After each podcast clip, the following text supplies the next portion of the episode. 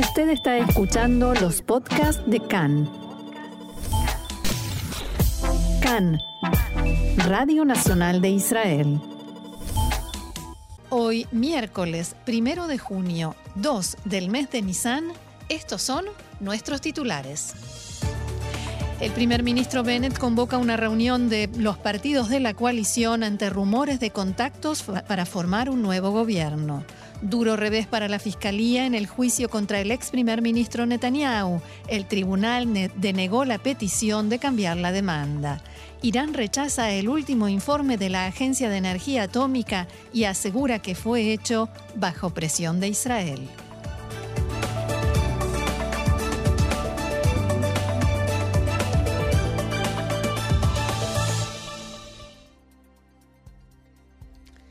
Vamos entonces al desarrollo de la información.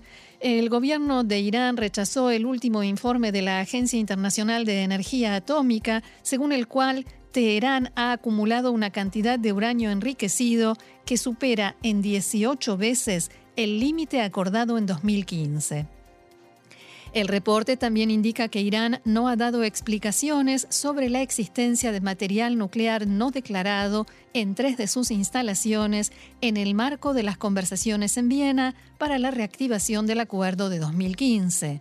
El portavoz del Ministerio de Exteriores iraní, Said Sadeh, dijo que el informe no refleja la verdad sobre las conversaciones entre Irán y la agencia y aseguró que después del acuerdo al que llegaron las autoridades iraníes y la agencia de la ONU este mismo año, Irán entregó a la agencia respuestas por escrito a sus preguntas.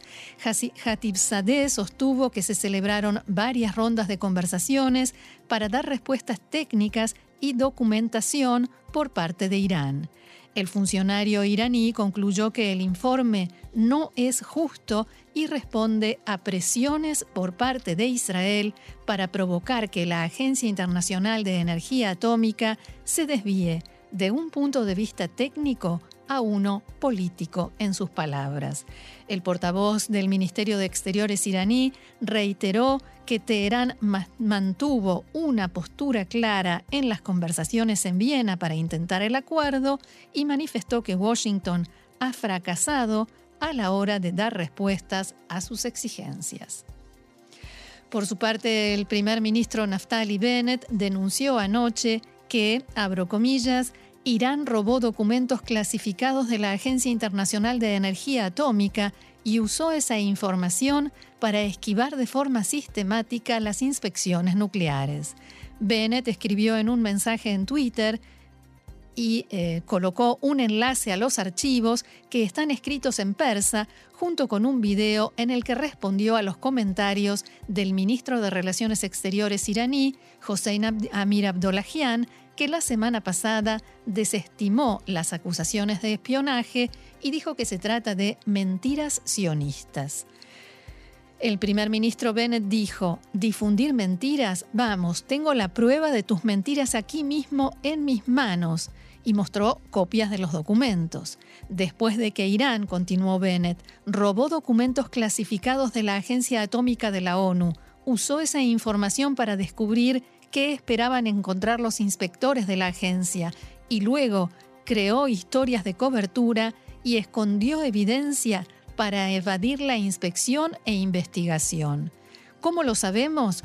Porque obtuvimos el plan de engaño de Irán, dijo Bennett, refiriéndose a la operación llevada a cabo en 2018 en la que agentes israelíes sacaron cientos de miles de documentos sobre el programa nuclear iraní de un almacén dentro de Irán.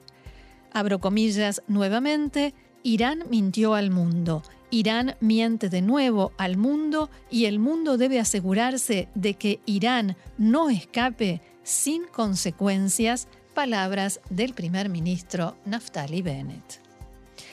Otro asunto, aunque no tan alejado, la Fuerza Aérea Israelí completó anoche maniobras preparatorias para un eventual ataque de largo alcance en país enemigo. Unos 100 aviones, entre ellos casas de combate, transporte y carga de combustible, despegaron de varias bases de la Fuerza Aérea con rumbo a Chipre.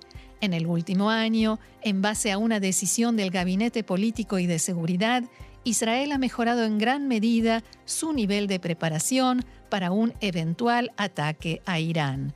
Ello en base a entrenamiento y adquisición de nuevos aviones de recarga de combustible y armamento sofisticado de última generación. El primer ministro Naftali Bennett dijo hoy que ya hoy en día el sistema de rayos láser de Rafael puede interceptar en el aire bombas de mortero, vehículos aéreos no tripulados, drones o cohetes. En una visita que efectuó Bennett en las instalaciones de Rafael en el norte, el premier dijo que el sistema de rayos láser llamado Magen Or, escudo de luz, constituye un desempate estratégico para Israel y para el mundo.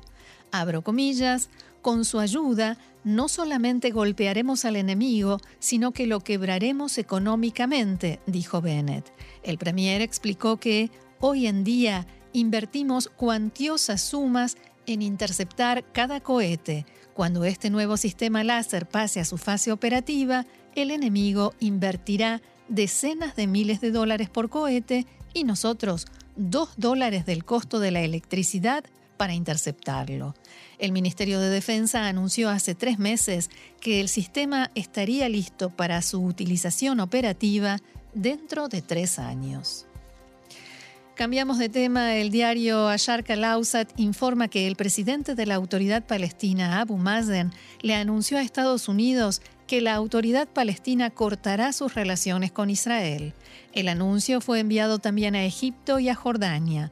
Según el periódico, Abu Mazen está persuadido de que no será posible reanudar las negociaciones de paz con Israel sin aplicar una enorme presión sobre este país, Estados Unidos y otros factores internacionales. Recordemos que hace dos años el titular de la autoridad palestina ya había anunciado el cese de relaciones con Israel, pero se desdijo algunos meses después. Y a propósito de Abu Mazen, el secretario de Estado norteamericano Anthony Blinken mantuvo una conversación telefónica con el presidente de la autoridad palestina en la que instó a los palestinos a completar la investigación sobre la muerte de la periodista palestino-estadounidense de Al Jazeera, Shirin Abu Akleh. Durante su conversación con Abu Mazen, Blinken subrayó la importancia de concluir las investigaciones sobre la muerte de Abu Akleh, dice el comunicado oficial. La autoridad palestina, recordemos, terminó la investigación, su investigación, la semana pasada y anunció que se había determinado que la periodista fue atacada intencionalmente por las tropas israelíes. En Israel todavía están investigando el asesinato, pero argumentan que es poco probable que se llegue a una conclusión definitiva sin la bala que se extrajo del cuerpo de Abu Akle en la autopsia y que la autoridad palestina se niega a entregar.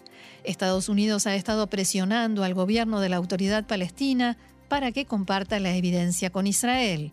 Blinken también enfatizó la importancia de la relación entre Estados Unidos y la autoridad palestina y el apoyo norteamericano a una solución negociada de dos estados.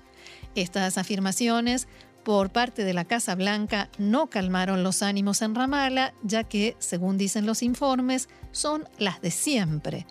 Después de la conversación con Blinken, el presidente de la Autoridad Palestina, Mahmoud Abbas, dialogó por teléfono con el ministro de Relaciones Exteriores de Jordania, Ayman Safadi, y aprovechó para criticar el silencio estadounidense, en sus palabras, ante las provocaciones israelíes según Abu Mazen. Seguimos con más información. Fue frustrado un intento de atentado con acuchillamiento junto al campo de refugiados El Arub entre Gush Etzion y Hebrón. Una terrorista armada con un cuchillo se acercó a uno de los soldados de la brigada Kfir que resguardan la Ruta 60. Los efectivos le dispararon y ella resultó gravemente herida. Falleció más tarde en el hospital de Hebrón. Ninguno de los soldados resultó herido. La terrorista, de 31 años de edad, ya había cumplido una pena de prisión en una cárcel israelí. Otro asunto, los organizadores de la Marcha del Orgullo Gay en Jerusalén, programada, programada, para mañana, denunciaron en la policía que una persona anónima amenazó con atacar a los participantes de la marcha. El sujeto envió un aviso a la productora del evento en el que escribió, abro comillas, no les permitiremos marchar en la ciudad santa. El destino de Shira Banki los espera. Como se recordará, la joven jerosolimitana Shira Banki fue asesinada, fue acuchillada por Ishai Schlissel en la Marcha del Orgullo en la capital hace siete años. Schlissel cumple una pena de cadena perpetua y 31 años de prisión adicionales.